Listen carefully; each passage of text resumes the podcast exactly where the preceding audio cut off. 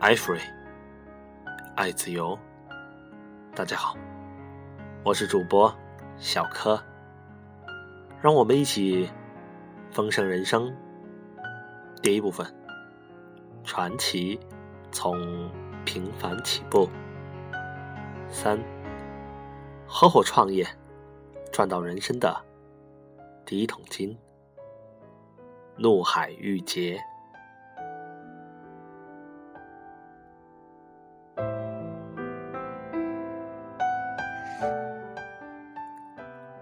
离开哈瓦那之后，我们向东航行，走完了北古巴海岸剩下的六百海里，前往波多黎各。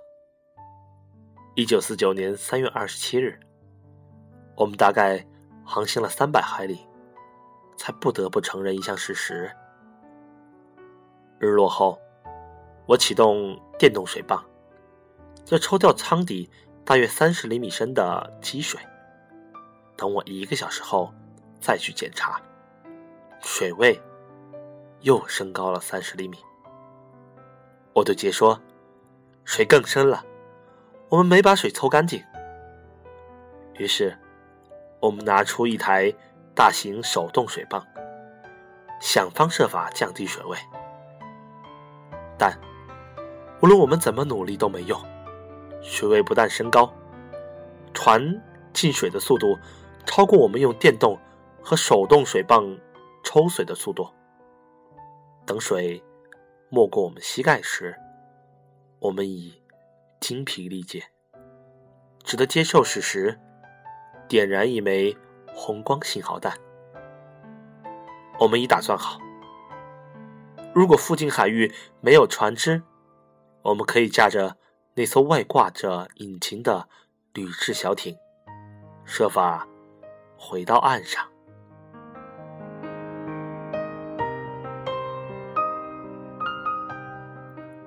这么多年以后，我还是想不通，我们怎么能驾着一艘漏水的船航行了那么远？我们必然是年轻而缺乏经验的，也是叛逆的。即使想到可能会在离岸五公里处下沉到。深不见底的海水里死去。我记得，我们仍保持着镇静。我无法好好解释这种伴随着我一生的震惊感。我猜想，我天生相信，不管人生遭遇何种风暴，我都可以安然度过。在我人生里，每一项新事业的巅峰与谷底。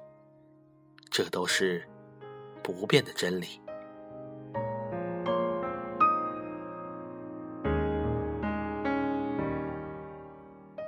幸好，我们当时在一条主航道上，一艘前往波多黎各的货船“埃达贝尔莱克斯号”在清晨两点三十分响应了我们的求救信号。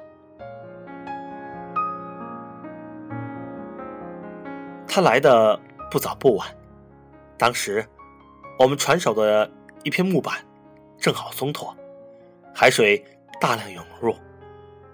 货轮靠在伊丽莎白号旁边，船长向我们大喊：“你们是谁？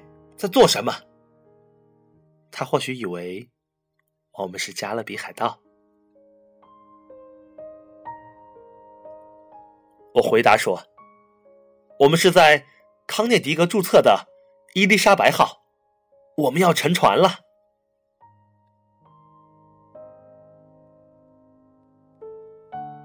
明白我们是两个美国青年后，他从船侧跑下绳梯，爬到了我们船上。他建议用起重机把我们的船吊到他的甲板上，可是我们的船。进水后，变得十分沉重。伊丽莎白号现在已成为航道上的祸害。他的船员只好在我们的船侧凿出一个洞，利用货轮的重量和速度碾过它，让它在折成两半后沉没。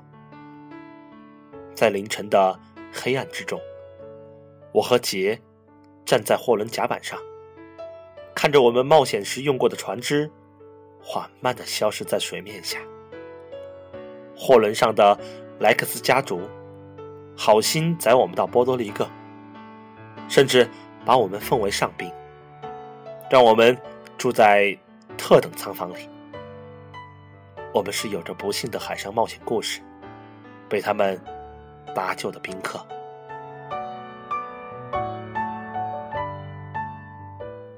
我们想应该写一封信，向父母报告，好让他们知道发生了什么事，却不晓得海岸巡逻队早已获悉我们被救，并发出了通告。我们家乡的报纸也得到了这份通告，《大气流报》打电话给我父亲，想要知道更多信息，可我父亲知道的并不比记者多，他们只知道。我们获救了，对其他细节一概不知。他们很担心，奇怪我们为什么不打电话回来。我们写了信，但是等到《大吉流报》刊登报道数日之后，信才寄到。多年后，当我自己身为人父，我常常感慨：可怜的老爸老妈。他们一定担心死了。我记得我的一个孩子在宵禁后还在外面开车时，我有多忧虑。而当时我和杰可是驾着一艘旧帆船，在波涛汹涌的大海上，而且我们没什么航海经验。那时我们自以为是卓有成绩。